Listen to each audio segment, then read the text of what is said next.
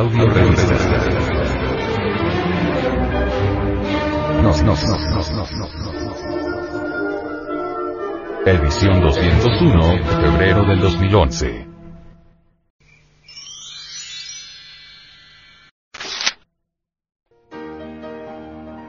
Audio revista. Nos, nos. Edición 201, febrero del 2011. Frente Mundial de Salvación del Planeta.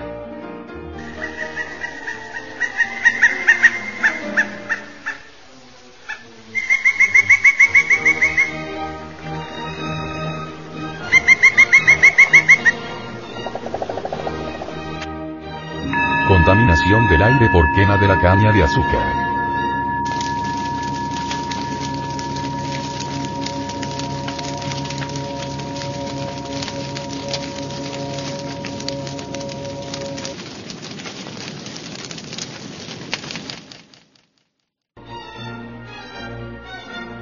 Uno de los principales problemas que genera el cultivo de caña de azúcar en países subdesarrollados es la quema de los cañaverales.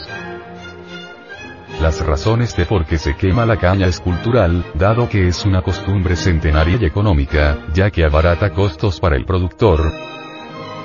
La quema de caña se practica para eliminar hojas secas y barra o paja, evitando así el desoje manual, contratación de mano de obra y afrontar los costos que esto significa tener que invertir en una máquina cosechadora. Sirve también para evitar el flete falso traslado al ingenio, de la caña con hojas desechables. Esto genera una externalidad negativa que, mientras no sea controlada, es asumida por la sociedad. Según un estudio realizado, la quema generó, solo en la disminución de rendimiento de previos cañeros, pérdidas enormes, sin estimar en dinero los daños provocados al suelo por pérdidas de materia orgánica y fertilidad. Y a la sociedad contaminación del aire, enfermedades de vías respiratorias, cortes de suministro eléctrico, incendios en propiedad privada, accidentes en rutas, etc. Finalmente, se está desperdiciando el uso de los residuos agrícolas de la cosecha, prefiriéndose su quema, no obstante el gran potencial que representa su empleo en la producción de energía, sobre todo si tenemos en cuenta que una tonelada de trash, residuo de la caña, genera energía equivalente a dos barriles de petróleo. Y en la alimentación animal. El gobierno colombiano, debería legislar para lograr un cambio en la conducta de los productores locales, a través de la creación de un tributo que incida sobre el comportamiento del productor, para hacerlos pagar por la contaminación generada. De esta forma se reducirá la cantidad de contaminación, pues ya no será tan beneficioso producir contaminando para la empresa y se producirá un aumento del precio del bien producido. Si analizáramos los costos de producción en los ingenios y en la mayoría de las empresas, probablemente constataríamos que no se contabiliza el rubro de daños al ambiente. La quema de cañaverales y cualquier acción contaminante genera una externalidad negativa, dado que produce daños al resto de la sociedad, y quien la genera, no responde por sus costos, los cuales son soportados por la sociedad y barra o el Estado.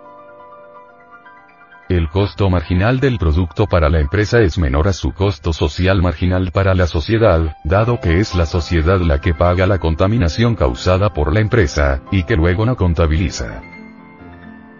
Por ende, no lo internaliza, sino que lo externaliza en la sociedad. Un método para combatir esta práctica son los incentivos económicos, y en particular los impuestos y tasas ambientales. En materia de bienes de uso común, como el aire o el agua, nos encontramos con que los derechos de propiedad no están correctamente definidos ni reglamentados, de forma tal que cualquiera puede usarlos, y generalmente abusar de ellos. Si los derechos de propiedad estuvieran perfectamente definidos y delimitados, el uso que un sujeto pueda dar a algo que le pertenece, nunca podría afectar a otro derecho perteneciente a un tercero. Cuando esto sucede estamos frente a una externalidad negativa.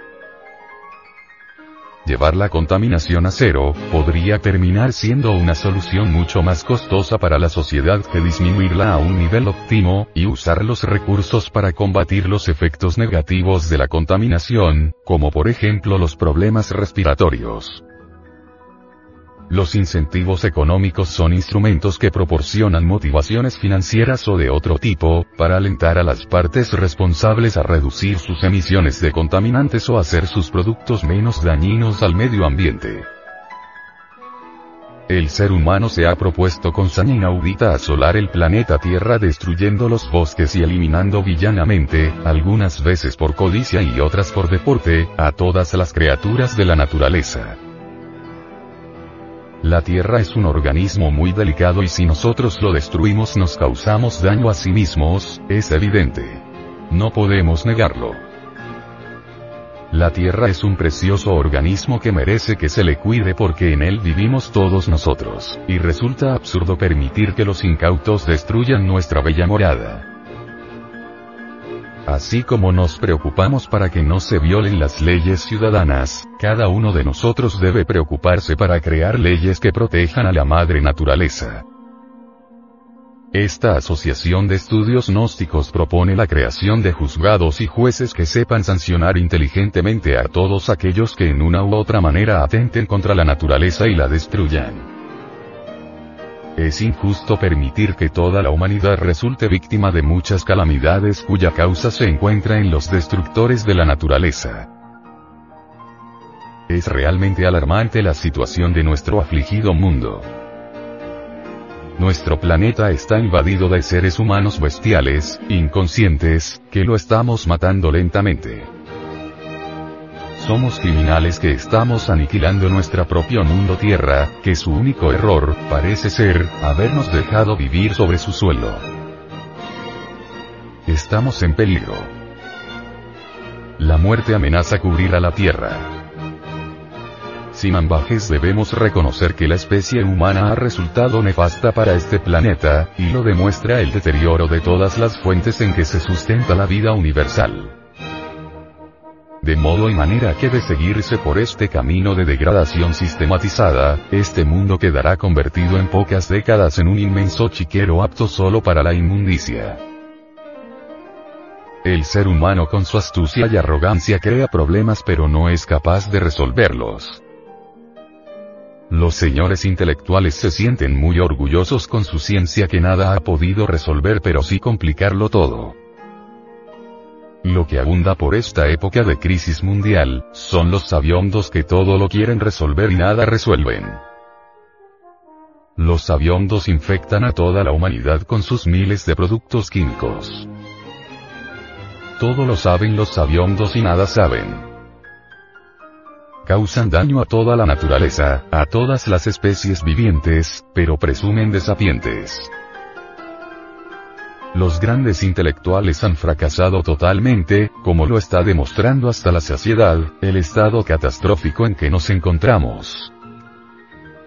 Señores intelectuales. Ahí tenéis vuestro mundo, el mundo caótico y contaminado que vosotros habéis creado con todas vuestras teorías científicas. Los hechos están hablando por vosotros, habéis fracasado. Orgullosos intelectuales. Señores intelectuales. Las teorías ya se volvieron canzonas y hasta se venden y revenden en el mercado. Entonces, ¿qué? Las teorías solo sirven para ocasionarnos preocupaciones y amargarnos más la vida. Con justa razón dijo Goethe. Toda teoría es gris y solo es verde el árbol de dorados frutos que es la vida.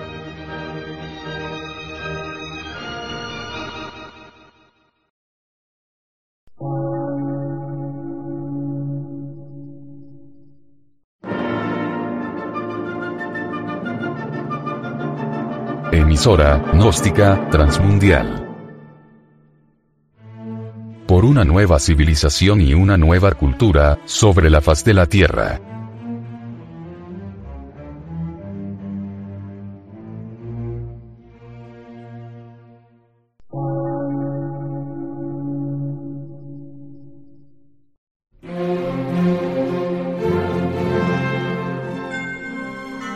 Medio de radiodifusión, científico, artístico, místico y filosófico, de la Asociación Colombiana de Centros de Estudios Gnósticos, Antropológicos, Psicológicos y Culturales. A.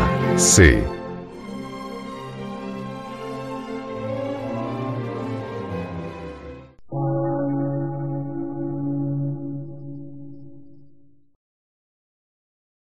Lectura en movimiento. Difusión sin fronteras.